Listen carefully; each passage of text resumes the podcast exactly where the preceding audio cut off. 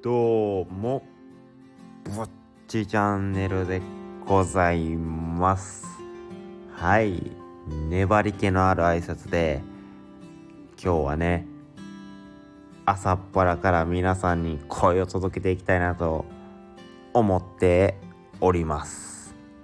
はい。なんでこんな気持ち悪い挨拶から始まったのかは自分でも分かりません。っていうことでねなんでこんなお前昨日のいやなんなら今日の日付回ってから配信してたやないかって思われる方もいてるとは思うんですけども僕もねやるときはやるんやぞと言ってやりたいですね。っていうのもその今回ねちょっとフォロワーがねめちゃくちゃ伸び悩んでるんですよ。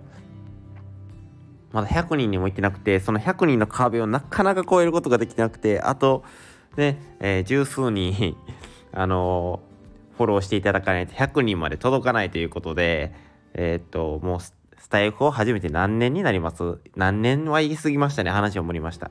大体ねもう半年以上半年か1年ぐらいやってるんですよ。半年か1年やっててここの34ヶ月ほぼフォロワーが全然伸びてない状況なのでそれをちょっと鑑みた時になぜかってなったらやっぱり投稿頻度によるその皆さんへのその露出この僕のブッチチャンネルの露出自体が少ないかなっていうふうに思うのとやっぱりこのねフォロワーさん自体のやっぱ満足度も低かったりするとやっぱそういうね結果につながってくるのかなっていうふうに思いましてちょっとね投稿頻度を頑張ってねバチコリ上げてやろうと僕は思っているところなのでちょっと頑張っていきたいなって思っています。ということでね前置きがね話ちょっと長くなってしまったのですがえっ、ー、と今日はねレターからねちょっと要望がありましたのでお話をねさせていただきたいなというふうに思います。まずはじめにねレターありがとうございます。もうね嬉しい。レターが嬉しい。もうねやっとねまたねあの皆さん僕がちょっと1ヶ月ね休暇を取ってたんで戻ってきてくれたかなって思っております。ということでねちょっと読んでいきますね。私も同じく看護師として働いています。えー、実習生の指導者経験の話楽しみにしてます。っていうことでねえー、っと久々やってまいりました。僕の仕事ご紹介コーナーが誰も待ってないのか待っているのかいやこのレターをくれた人は待っているかなっていうふうに思うんですけどもはいちょっとあの無駄話だけで、えー、3分話してしまいましたね結構話してるんで、ちょっとさっさとね、はい、本題話せやって思う人もいてると思うんで、ちょっと本題話させていただきますね。えー、っと、僕は今回で初めてのその実習指導、今までね、結構ね、あの、働いてるとこが不便なところなんで、あまりね、そういう実習生とか来ないかなと思ってたんですけども、今年ね、から初めて、その大学のね、えー、っと、看護学生を受け入れるっていうことで、えっ、ー、と、僕もね、指導者としてちょっとあの、教えさせて、教え、指導させて、させていただいてるんですけど、はい。こういう風に日本語が集まってしまうと困りますね。で、指導させていただいてるんですけども、で、えっ、ー、と、今までね、僕ね、あの、看護大学の子とかとはあんまり関わったことがなくて専門学校とその大学が一緒なのかなと思ってちょっと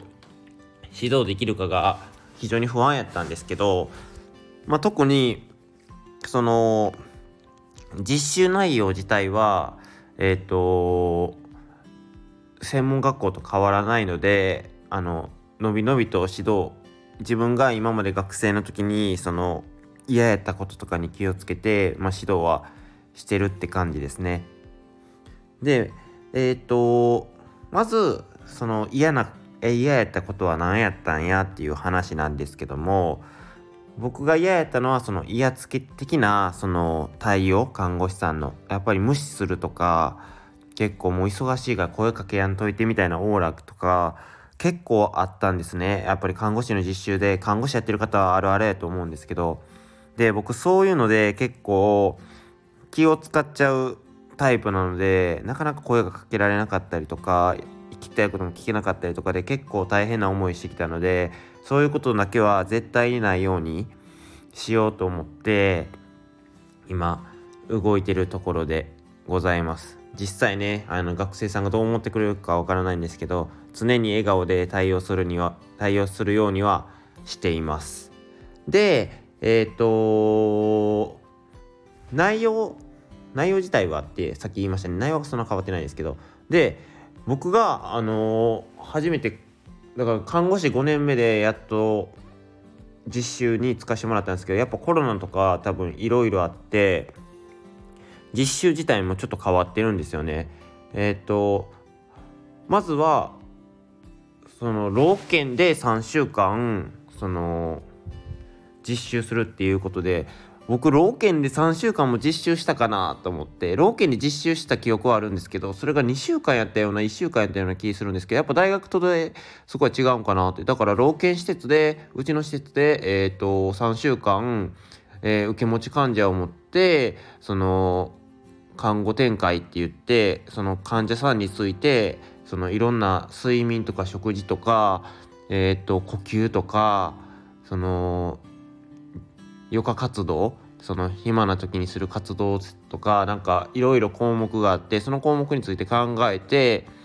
でそれについてその看護について考えて看護展開って言って看護。で、えー、看護について考えていくんですけどそこから関連図って言って今までその考えてきた項目についてその患者さんについての情報を関連させるように展開していってで、えーと看護問題そのこの人に必要な看護は何かっていうので、えー、看護問題をこの計画してで看護計画を実行に移すっていうのが、まあ、流れなんですけどそれを実際にやってたんででうちはね病院と違ってそこまでねみんながせかせかみんな忙しそうにしてるわけではないので非常にねやりやすい状況でその看護実習ができてるのかなっていうふうに思うので非常にね僕はねあの羨ま学生さんが羨ましいなっていうふうに思っております。勝手にね僕が思ってるだけなんであの学生さんがどう思ってるかわからないんですけども僕はいいかめっちゃいい環境でさせていただいてるなってだって挨拶する時にみんなお礼するんですよ僕ら。こんなんね今までの実習でされたこともなかったのであのねもうすごいいい関係やなってやっぱ先輩もみんないい人たちやなっていう風に思ってちょっと働かしていただいてるんですけども。でそのもう一つ違う点がそのあの、5年かコロナのせいなのかわからないんですけど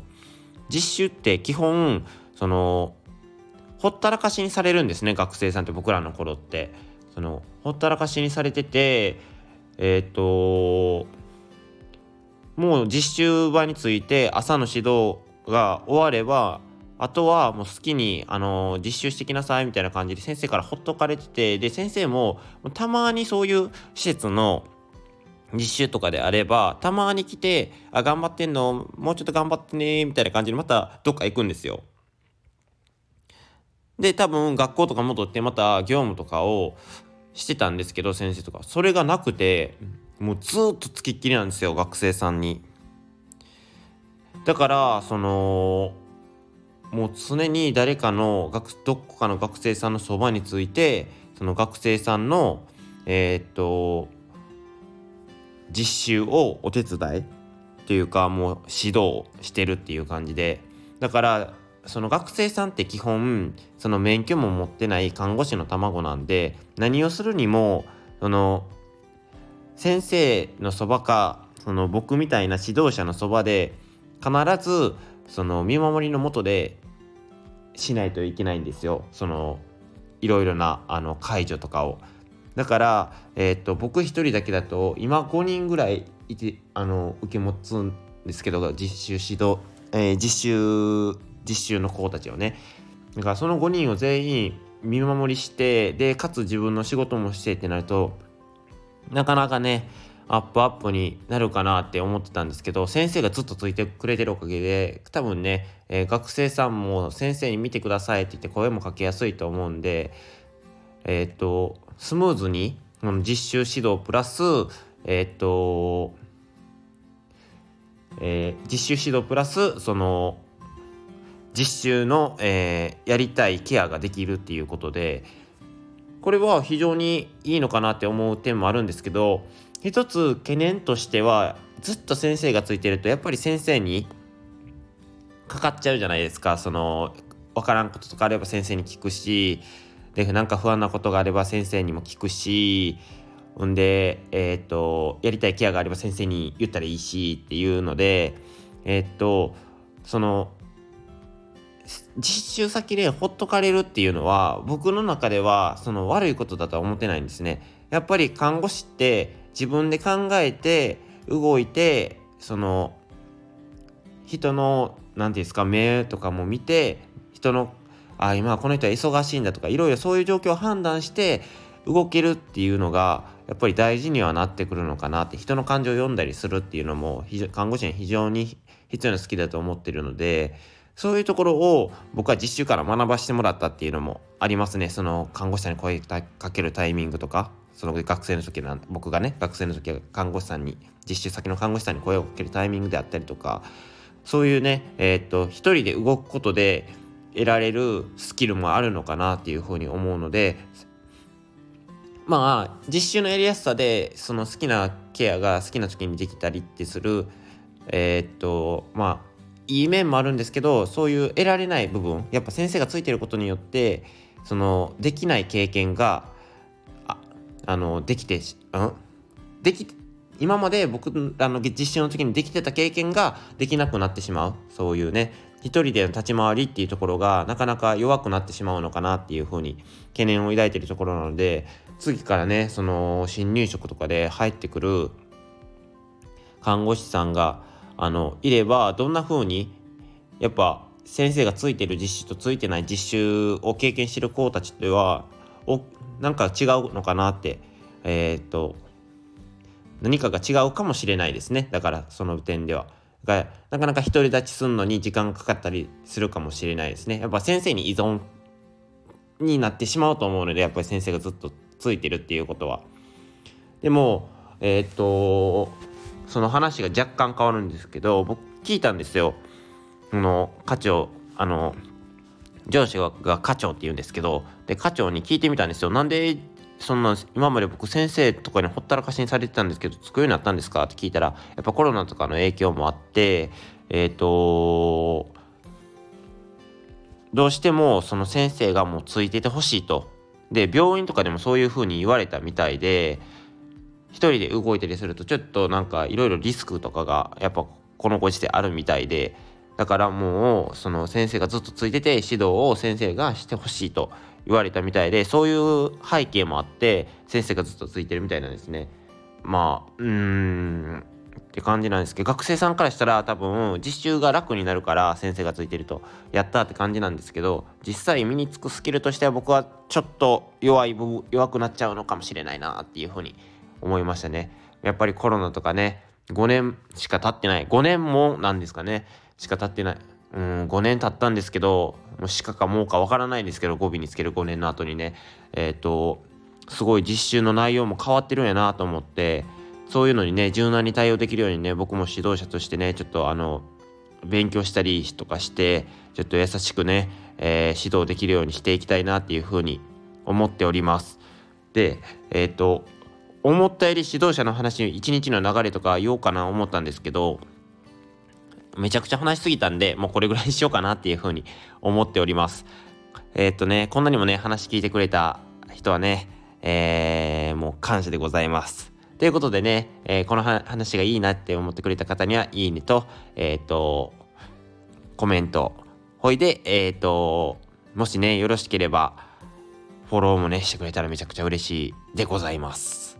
ということでね、長々と僕のお話ね、聞いてくれてありがとうございました。ちょっとね、話がね、長くなってね、あの、だらだら喋ってたので、分かりにくかった部分も多いと思うんですけど、さらにコメントとかでね、ここを話してほしいとか、レターとか送ってくれたらね、お話しさせていただくんで、ぜひよろしくお願いいたします。それでは皆さん、良い朝を、ぶっちチャンネルでした。